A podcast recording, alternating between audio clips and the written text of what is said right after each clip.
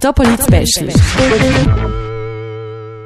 Also Sie haben ja in den letzten drei Wochen in Bern debattiert. Welches Thema hat Sie am meisten gefreut? Also am meisten gefreut hat mich, dass der Ständerat ähm, als Reaktion auf äh, die Finanzkrisen und auf das Verhalten äh, von vielen äh, Manager jetzt Aktienrecht revidiert hat und dort unter anderem eine Bonisteuer eingeführt hat, ähm, goldige Fallschirm verboten hat, also die Rahmenbedingungen geschaffen hat, wo so die Boni-Exzesse ein bisschen äh, können redimensionieren Jetzt, das ist eigentlich schon ein bisschen überraschend gewesen, dass der Ständerat, der sonst relativ konservativ oft abstimmt, dass er da zu dieser Bonisteuer Ja gesagt hat. Was denken Sie, was ist ausschlaggebend gewesen? Also erstens einmal stimmt das nicht, dass der Ständerat meistens konservativ ist. Ähm, er, ist sehr, er ist in vielen Fragen ist er sogar sehr viel offener als im Nationalrat. Und zweitens der Grund ähm, ist klar gewesen, äh, der Ausschlag hat wirklich gegeben, die letzten Boni-Erhöhungen, wo im Prinzip die letzten bürgerlichen Politiker überzeugt hat, dass man das nicht einfach im Markt überlassen kann, dass die sich nicht von alleine werden mässigen. Jetzt gibt es schon Stimmen, die da wahnsinnige Ängste schüren, was denn da die Schweiz könnte für Nachteile daraus erleiden. Wie sehen Sie das, wenn es zu einer Volksabstimmung käme, die darüber? Hat das eine Chance?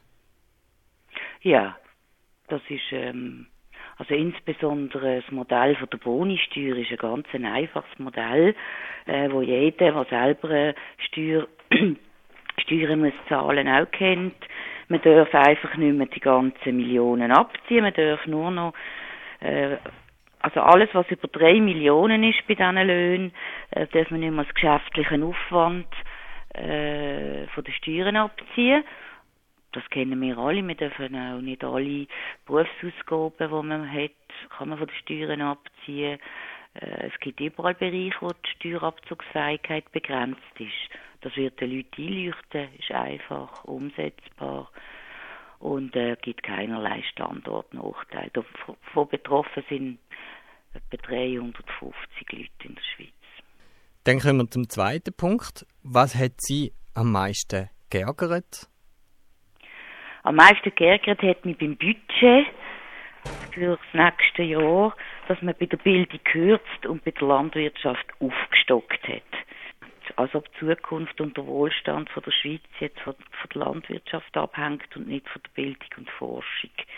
Das war ein echtes Ärgernis. Gewesen. Bei der Landwirtschaft ist es so, dass die Bauern schon unter großem Druck leiden. Dass vor allem, falls es ein Freihandelsabkommen gäbe, die gäbe es wahrscheinlich noch viel mehr Veränderungen, wie es jetzt schon gibt, der ganze Strukturwandel mhm. zu immer größeren Betrieb, mhm. immer intensivere Wirtschaft. Was hat denn da die Schweiz Ihrer Meinung nach für eine Aufgabe oder auch der Staat in der Landwirtschaft? Also zuerst muss man ja wissen, dass die Landwirtschaft ist ja bis über alle Köpfe subventioniert. Also und zu diesen Subventionen gehört das Direktzahlungssystem und das ist an ganz bestimmte Bedingungen gebunden für ökologische Landwirtschaft.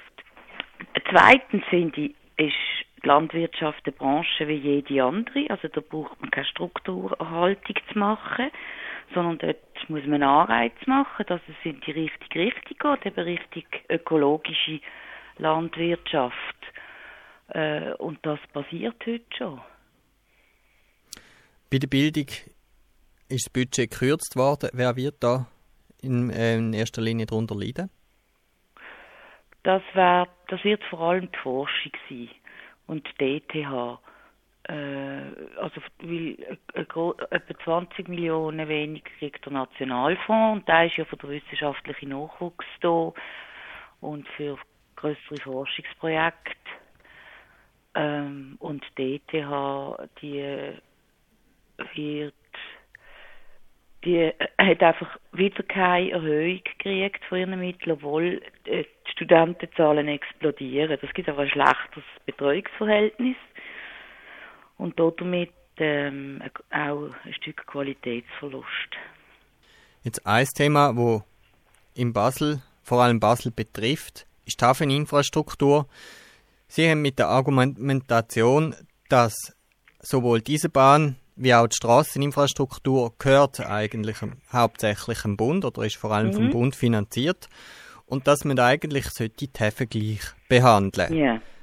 Jetzt, das ist chancenlos gewesen. Was denken Sie, warum? Also nicht im Ständerat. Im Ständerat haben wir das einstimmig durch.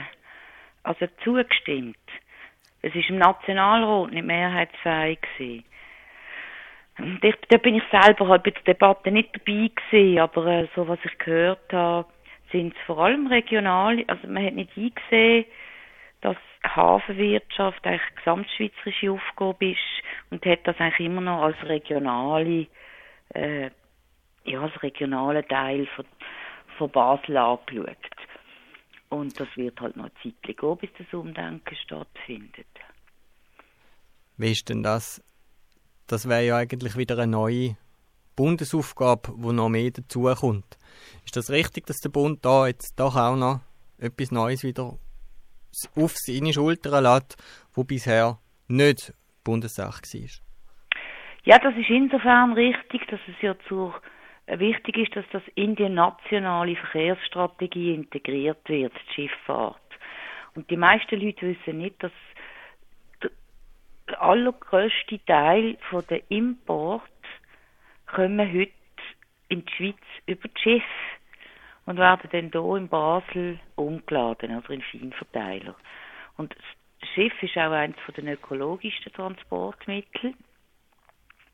Und insofern gehört, muss man das integrieren in die Verlagerungsstrategie. Also dass äh, der Verkehr weg von der Straße hin auf die Schiene oder eben auf den Fluss kommt. Das ist eigentlich eine, eine logische Weiterentwicklung von der Verkehrspolitik. Gut, dann kommen wir noch zu einem anderen Thema. Und zwar eines, wo gescheitert ist. Es ist das Hundegesetz, wo man jetzt fünf Jahre darüber diskutiert hat. Ausschlaggebend ist damals gewesen, dass ein Kind totgebissen worden ist von einem Hund. Und dann hat es verschiedene kantonale Regelungen gegeben, die sehr unterschiedlich sind. Jetzt ist eine Bundeslösung gescheitert, weil man nicht wollte als Mindeststandard oder höhere Standard dann eben wieder verbieten, den Kanton. Ist das nicht ein bisschen ein Scherbenhaufen? Doch, absolut. Ähm, also es ist, ich, ich kann es heute eigentlich noch nicht nachvollziehen. ich muss auch ehrlich sagen, das war jetzt nicht mein Hauptgeschäft gewesen, aber es ist schon, ähm, es ist schon ein Armutszeugnis, äh, dass äh, die beiden Parlamente ist ja zwischen diesen beiden gescheitert, zwischen National- und Ständerat. Äh, nicht fähig sind, innerhalb von nützlicher Frist ein Gesetz vorzulegen, wo, äh, ja, wo dann mehrheitsfähig ist in diesem Bereich. Und äh, ich meine, jetzt, jetzt bleiben wir bei dieser grotesken Situation, dass wenn wir mit dem Hund gehen, spazieren, äh, in uns in unserer Region äh, muss man immer sich überlegen, in welchem Kanton bin ich jetzt, muss ich jetzt an die Kleinen nehmen, oder muss ich jetzt mit ihm in einen Kurs gehen, oder muss ich jetzt, also es ist wirklich grotesk. Sind Sie denn da jetzt an der oberen Grenze, also dass man sogar gewisse potenziell gefährliche Hunderassen würde verbieten, oder sind Sie eher bei den Liberaleren in dem Punkt?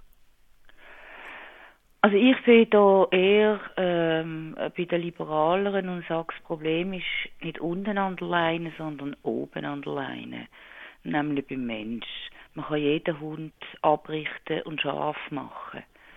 Äh, darum ist, ist für mich das Zentrale, dass der Hundehalter muss ähm, nachweisen, dass er fähig ist, einen Hund zu halten, also dass er muss äh, ausbildet, also ausbildet sie für das, dass er muss ein Leumundszeugnis haben, also absolut äh, bis jetzt keine Probleme äh, gemacht hat. Das finde ich fast wichtiger, als einzelne Rassen zu verbieten. Gut, dann kommen wir zum nächsten Thema, nämlich die Entwicklungshilfe. Da ist ja eine Erhöhung beschlossen worden. Mhm. Die Schweiz ist immer noch im internationalen Vergleich eher am unteren Rand bei der Entwicklungshilfe.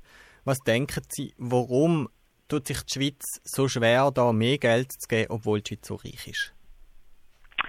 Also, sie, also es ist ja nicht die Schweiz, sondern es ist die Mehrheit in den eidgenössischen Parlamenten. was ja nicht die ganze Schweiz ist. Weil die Leute, die Menschen, die ja unglaublich grosszügig spenden, habe ich gesehen, weil für bestimmte Sachen. Ähm, das hat damit zu tun, dass im Moment seit längerem in, in den, in den Parlament auf Bundesebene einfach der absolute äh, Sparwille dominant ist, jedes Geschäft dominiert, ähm, völlig egal, äh, ob es jetzt etwas für die Zukunft sinnvoll ist oder weniger. Es wird einfach alles nur unter dem Sparaspekt angeschaut und nicht unter dem Aspekt, wie ich finde, dass man Entwicklungshilfe muss anschauen als Investition in äh, ärmere Regionen, wo man die befähigt, selber äh, sich zu entwickeln und, äh, und nachher über den Handel sich auch können selber zu finanzieren. Wie sehen Sie denn die Kritik, wo sagt, dass die Entwicklungshilfsindustrie, könnte man fast sagen, auch einen relativ starken Selbsterhaltungstrieb hat? Ähm, ist da immer alles Geld gut investiert?